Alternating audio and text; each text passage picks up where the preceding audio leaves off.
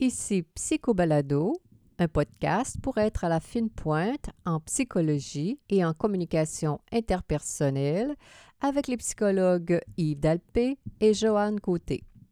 Bonjour à tous. Aujourd'hui, en ce samedi 24 novembre 2018, notre sujet principal porte le titre suivant La puissance des amoureux de longue durée. La suite. Mais d'abord, le docteur Yves Dalpé nous présente succinctement quelques nouvelles tirées des recherches récentes en psychologie. Les Playboys et la santé mentale. Bonjour, Yves. Oui, bonjour, Joanne. Savais-tu ça, Joanne, que les Playboys euh, sont pas, sont peut-être pas en, ont peut-être une santé mentale moins bonne que les hommes qui non Playboy? Non Playboy. C'est une recherche qui a été faite sur quand même une vingtaine de mille participants, euh, qui est publiée dans le Journal of Counseling Psychology. Puis on a réalisé que les hommes qui se voient eux-mêmes comme playboy ou encore comme ayant du pouvoir sur les femmes, ben, ont tendance à avoir, à avoir une santé mentale un peu plus pauvre que les autres. Mm-hmm. Alors, prière de s'abstenir d'être playboy si on va avoir une bonne santé mentale. Deuxième sujet, dépression et maladies ultérieures. Oui, ça, c'est toujours un sujet qui m'intéresse, faire les liens entre ce qu'on peut vivre là, euh, au niveau de euh, la santé mentale, justement, Mhm. puis la maladie physique. Et une recherche intéressante aussi qui n'est pas euh, récente, là, Mhm. ça date peut-être d'une couple d'années, mais quand même, ça vaut la peine d'être souligné. C'était fait à Paris-Descartes Université. Et puis, euh, on a fait une recherche sur euh, des gens âgés de 65 ans et plus. Il y avait quand même 7000 euh, participants. Et puis, euh, ces 7000 participants-là, au départ, n'avaient pas une histoire de maladie cardiaque, euh, d'ACV ou de démence. On les a suivis pendant 10 ans. Et voici ce qu'on, le lien qu'on a fait. On a fait des entrevues face à face avec eux pour bien évaluer Mm. comment ils se sentaient et tout. Les gens qui ont vécu une dépression au cours de ces 10 années-là, là, voici comment ça s'est passé. S'ils ont fait une seule, un seul épisode de dépression, Mm.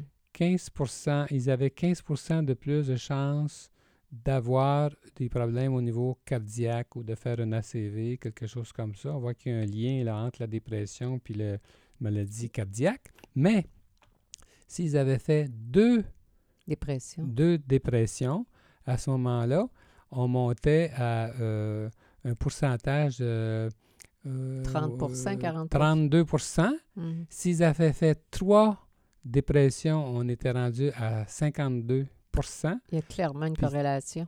très clair. Et finalement, s'ils avaient eu quatre épisodes de dépression, eh bien, on en était rendu à 75% de plus de chances de, euh, d'avoir malade. été gravement malade, autrement Mm. dit, oui. Alors, intéressant. Alors, euh, les l'antidépresseur qui peuvent causer des dysfonctions sexuelles c'est- c'est ça, ça. ça, ça m'a fait sourciller. Oui, moi aussi, Joanne, même si c'est pas une recherche euh, récente non plus, c'est simple. parce que, euh, j'en parle parce que ça m'a fait, ça m'a surpris moi aussi. Mhm. On est bien au courant que euh, les, Les antidépresseurs. les antidépresseurs, les antipsychotiques, les benzodiazépines, Mm. les anti... euh, ce qui est prescrit là, pour euh, soit l'insomnie ou la- ou l'anxiété, euh, tout ça, plusieurs, plusieurs médicaments vont ah, malheureusement avoir un effet à la fois sur la libido, mais pas seulement sur la libido, sur euh, le, le fonctionnement sexuel Tout l'orgasme? même. Ça peut, euh, ça Mm. peut soustraire l'orgasme. euh, ça, peut, ah ouais, ça, ça peut amener des, des, des, des- des dysfonctions sexuelles surprenantes, assez graves. là. Et puis, on parle particulièrement des, dra- des drogues, excusez-moi, comme Prozac, Zoloft, Paxil, euh, Luvox. Et justement, dans cet article-là que j'avais vu sous la plume d'un médecin américain qui euh, vient du Minnesota, eh bien, on dit que ça pourrait même être permanent, les effets de ça. Maintenant, j'en sais pas plus long, là, Hmm. combien de temps ça prend pour que ça- on en arrive à ça clair. et tout. Alors, c'est s- le- simplement euh, Hmm, hmm. partager mon étonnement. Comme disent les Américains, there is no free lunch. Non, ça pas l'air. non. Alors, et maintenant, euh, la puissance des amoureux de longue durée, la suite euh, de notre livre. Yves, euh, cette semaine, tu as participé à une émission de télé. Y a-t-il un rapport euh, avec euh, notre livre? Ah, j'ai eu le plaisir, euh, en effet, euh, cette semaine, de, aller, euh, de participer à l'émission Air Libre avec Michel Sirois comme animatrice au poste de télévision Ma TV. Et ça sera diffusé à partir de lundi, de lundi prochain, le 26 novembre. Et c'était, évidemment, c'était agréable. Et ce que je voulais dire pour faire le lien avec notre livre, c'est que euh, le sujet euh, avait rapport à, aux conséquences d'un divorce chez les personnes âgées. Et Ah, puis, âgé, ça, oui. ça commence à quel âge? bah, euh? c'est subjectif. Hein? C'est pas 40, c'est pas 50. Peut-être, euh, je sais pas, moi, 50, 60 en montant. Ouais, 55. Le- ouais. oui. Alors, mais je voulais simplement faire un lien avec notre livre parce que j'avais choisi de dire que, euh, d'insister sur le fait qu'évidemment, euh, avec l'âge, peut-être que le, la- le danger d'isolement social est plus grand. Bien Et puis, je, faisais, je vais faire un lien avec le premier chapitre de notre livre où est-ce que c'est qu'on documente beaucoup l'importance des liens sociaux. Et on dit, par exemple, que c'est pire euh, se retrouver dans l'isolement même que de fumer euh, Ah là la là. cigarette et ainsi de suite. Alors, Ah je ne vais pas prendre trop de temps parce que la semaine dernière, on avait parlé de l'a à peu abordé près de la, la brièvement. moitié de nos chapitres de, de Mhm. notre livre, La puissance des amoureux de longue durée. Puis cette semaine, on veut poursuivre avec euh, euh, la suite. Là. Alors, pour rappeler nos auditeurs, le, chapitre premier, c'est c'est le pouvoir de chacun dans le couple. Le chapitre 2, c'est la bataille du désir sexuel. Chapitre 3, où on était rendu à peu près à la moitié, l'infidélité comme rébellion. Chapitre 4, la dépression dans le couple, deux points, le pouvoir sous-estimé. Chapitre 5, comment profiter de l'énergie de la colère et des conflits. Et finalement, le chapitre 6, la capacité d'aimer, deux points, le vrai pouvoir des amoureux, des gens en bonne santé mentale. Alors, c'est ce qu'on va aborder aujourd'hui, en espérant avoir le temps de terminer. Là. Et je voulais quand même souligner que euh, ce livre-là est euh, édité par les éditions québécoises. Je crois qu'on avait oublié d'en parler la semaine dernière. Puis dire Absolument. aussi à nos auditeurs qu'on retrouve en France et ailleurs en Europe que le livre est bel et bien disponible en Europe euh, et en Mhm. France particulièrement et dans l'Europe francophone.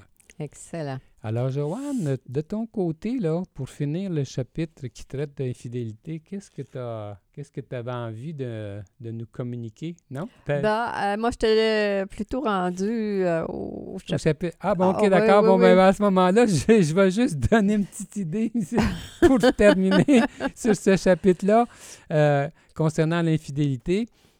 Moi, je voulais attirer l'attention sur la, la partie où est-ce que on dit que euh, quand il arrive une infidélité, c'est une occasion en or de se positionner en victime et de contrôler le méchant conjoint.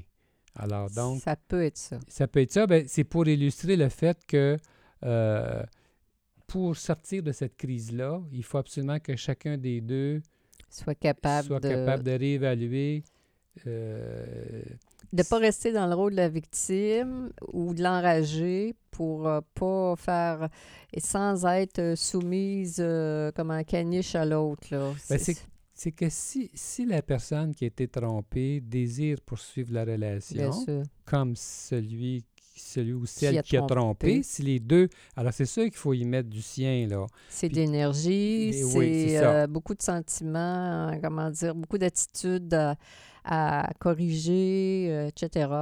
Ben, il arrive que la personne obsédée par l'infidélité ben, éprouve plus de plaisir à punir son conjoint infidèle et à le rejeter qu'à améliorer sa relation conjugale. Alors, Ça, il y a, y un sain, danger, là. C'est pas Il- sain. Il y a, a Mm. danger. Alors, c'est ce que c'est ce que je voulais souligner euh, pour euh, Mm. avant de passer au chapitre suivant. autre- autrement dit, si- s'il y a des personnes qui se retrouvent dans cette dynamique-là, euh, prenez, prenez votre courage, puis osez peut-être vous ru- rupturer là, que, que de rester misérable dans la vie. euh, ça, Ben, ça vaut la peine. C'est que si on veut que ça marche, Ouais, faut pas rester dans le blâme à pu finir, puis dans la hargne. l'amertume. la- Autrement, c'est ouais. vrai que ça donnerait rien de Ça continuer. Là. Ça donne rien, Oui. c'est ça. Alors, euh, le prochain chapitre, la dépression dans le couple, le pouvoir sous-estimé. Alors, qu'est-ce que tu voulais aborder? Ah, ben là-dessus, c'est que, évidemment, les, principaux déclencheurs de la, dépression sont souvent les, conflits conjugaux et, les ruptures amoureuses. Hein? C'est, sûr qu'il y a un lien euh, avec, notre travail. On voit beaucoup, on rencontre euh, beaucoup de personnes qui peuvent, qui peuvent être déprimées. Ne sont pas toutes déprimées, évidemment. Mais euh, euh, un peu comme tu as dit tout à l'heure, la dépression accroît le risque de nombreux problèmes de santé. Euh, que- on parle de maladies coronariennes, d'infarctus myocardien, de syndrome de douleur chronique, de vieillissement prématuré, et que la dépression affaiblit le système immunitaire et même l'interférence dans la guérison des blessures et la maladie d'Alzheimer. C'est quelque chose, là. Quand, quand, quand les gens sont déprimés, là, tout ce que ça peut, comment dire, euh, déclencher comme haute maladie physique, là, il faut, faut, faut vraiment faire, euh, faire quelque chose pour ne pas perdurer dans cet état-là. Alors, c'est ça que je voulais dire. Hein? c'est- ça que tu voulais euh, relever dans ce chapitre-là? Entre autres, pour, ben, ben, pas que ça, il y a tellement de choses à dire euh, dans ce chapitre-là. C'est c'est incroyable. Je le, je- je le regardais, je le relisais, je me dis, mon doux Seigneur, c'est un- il y a tel- Comment résumer? comment résumer, hein, la- puis toute la question, euh, on met beaucoup d'emphase sur la- l'anatomie de notre cerveau, euh, notre hérédité et versus la dépression, comme si on n'avait pas de pouvoir pour changer euh, ce qui se passe dans notre cerveau. Qu'on est victime, on pourrait dire ça comme ça, de, de ce que la vie nous a donné et qu'on ne peut pas très pas beaucoup modifier, pardon, mon français est faible, qu'on ne peut pas modifier notre, euh, nos réactions chimiques, alors qu'on sait que dans la, la réalité scientifique et dans la réalité concrète, que lorsqu'on est dans un environnement agréable, avec des gens, quand on se sent aimé, que tout ça change la, la, la, la, comment dire, la réponse de notre cerveau, qu'on lui, on en prend soin? Ah, On peut peut-être moi ce que je, ça, ça rejoint un peu euh, euh, une partie de- du chapitre que je voulais mettre en relief, c'est que euh, quand on est en dépression, on peut consulter en psychothérapie Absolument. plu- plutôt que de prendre des, des antidépresseurs, mettons.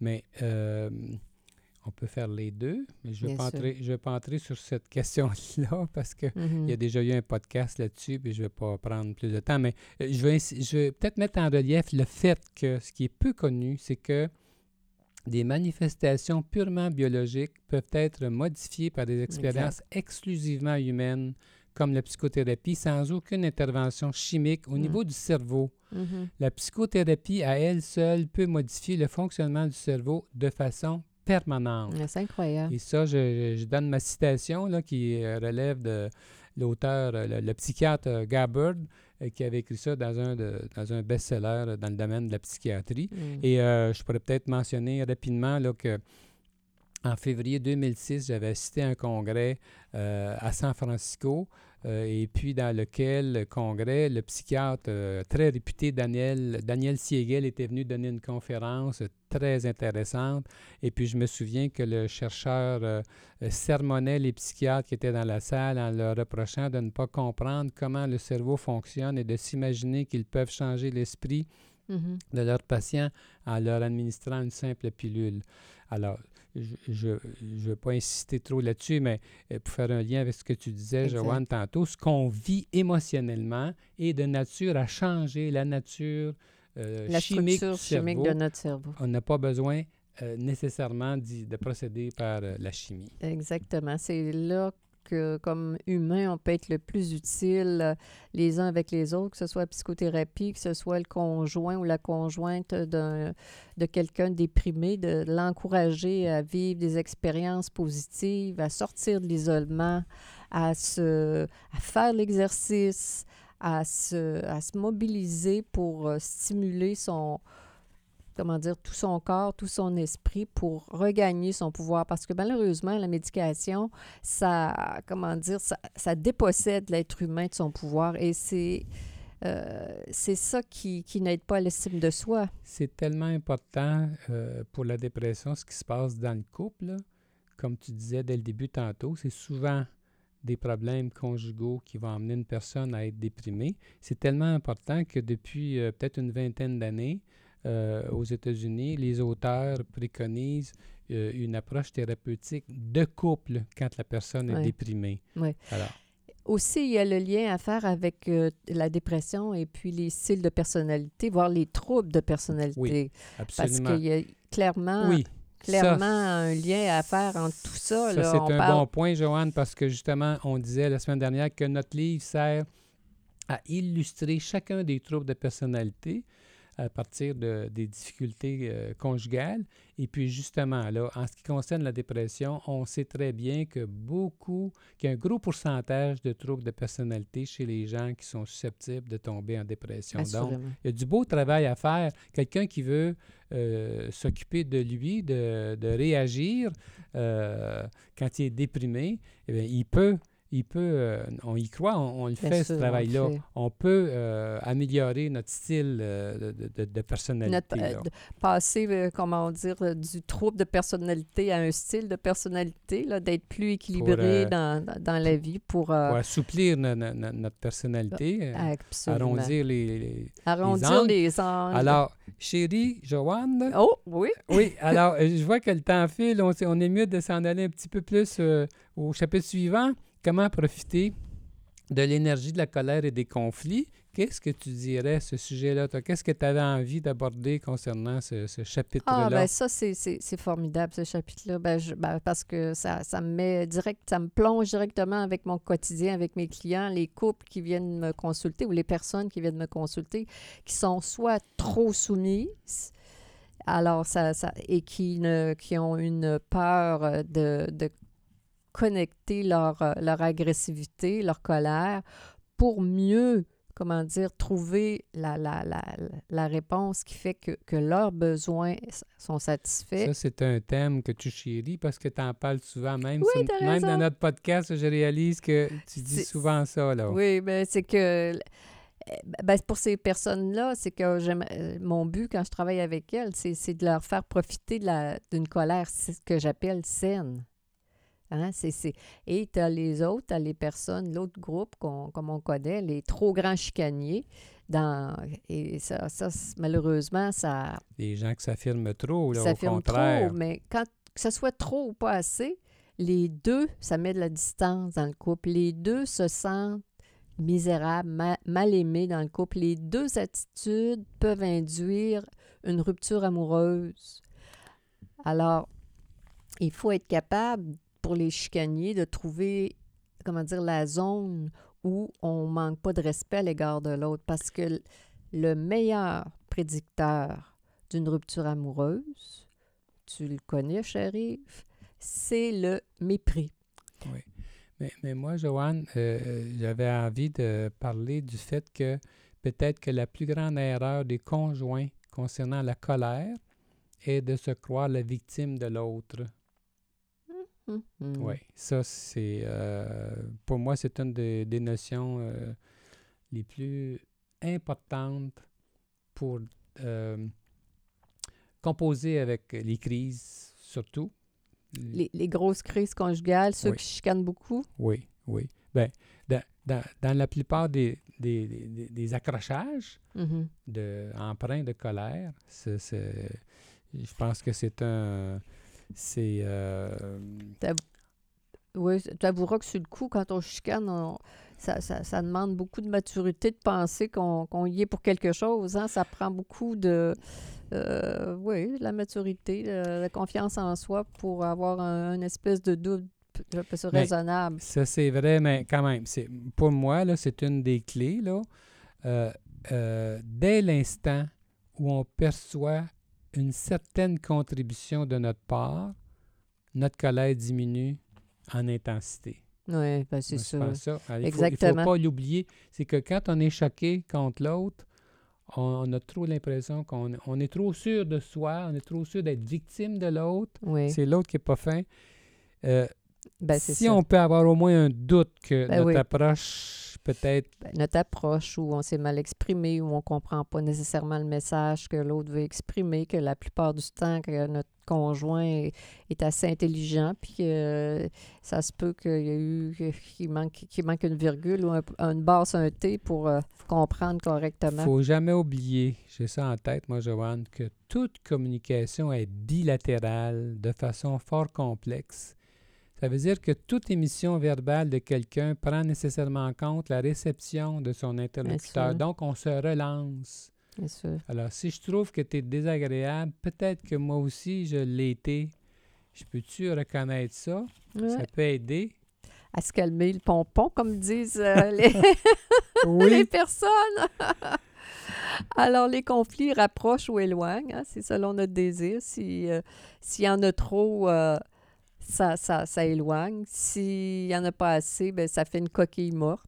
oui. Puis un, œuf, euh, un œuf qui est mort. Et, et, euh, l'idée de, de profiter de, de l'énergie des conflits, c'est que le résultat est meilleur ben, justement. après. Exactement. Ça, c'est une de mes notions que je trouve intéressante, qui est d'ailleurs qu'on on, on explique dans, dans notre livre. là. Les conflits améliorent le Le produit, produit final. final, c'est ça. C'est que si on ça est la beauté. Trop d'accord euh, l'un avec l'autre, peut-être qu'on simplifie ce qu'on est en train de faire, tandis que si l'un ose euh, arriver avec ouais, ses, ses, ses objections, peut-être que ce qu'on est en train de faire, le, pro- le- le projet peut euh, s'améliorer considérablement. Exactement. Et finalement, Joanne, le dernier chapitre, euh, Oui, notre la dernier- capacité d'aimer, deux points, le vrai pouvoir amoureux des gens en bonne santé mentale. Qu'est-ce que tu avais envie de dire à ce sujet-là?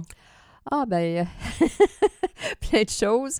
La première, euh, c'est sûr que dans la vie, euh, les personnes qui ont été aimées partent avec, euh, par, leur- par des parents relati- équilibrés, relativement équilibrés, partent euh, avec une, une longueur d'avance par rapport aux, aux personnes qui ont été euh, moins bien aimées. C'est tellement injuste, hein? Ben, c'est certain. L'enfant n'a pas euh, Certain. demandé à être. euh, À- à- dans- ouais, quand on dit qu'ils ont choisi nos parents, là, je ne suis pas sûre, là, mais euh, euh, dans- dans des clients me disent des choses de même. Mais puis- voyons. Ben oui, ces gens me on ne choisit pas nos parents. Ben non, je sais bien, et voyons donc. Dans Mais, la, mais, mais excuse, la bonne nouvelle, c'est que même si on n'a pas eu des parents qui étaient appropriés, il y a quand même un gros pourcentage de, de cette clientèle-là qui, euh, qui sont résilients.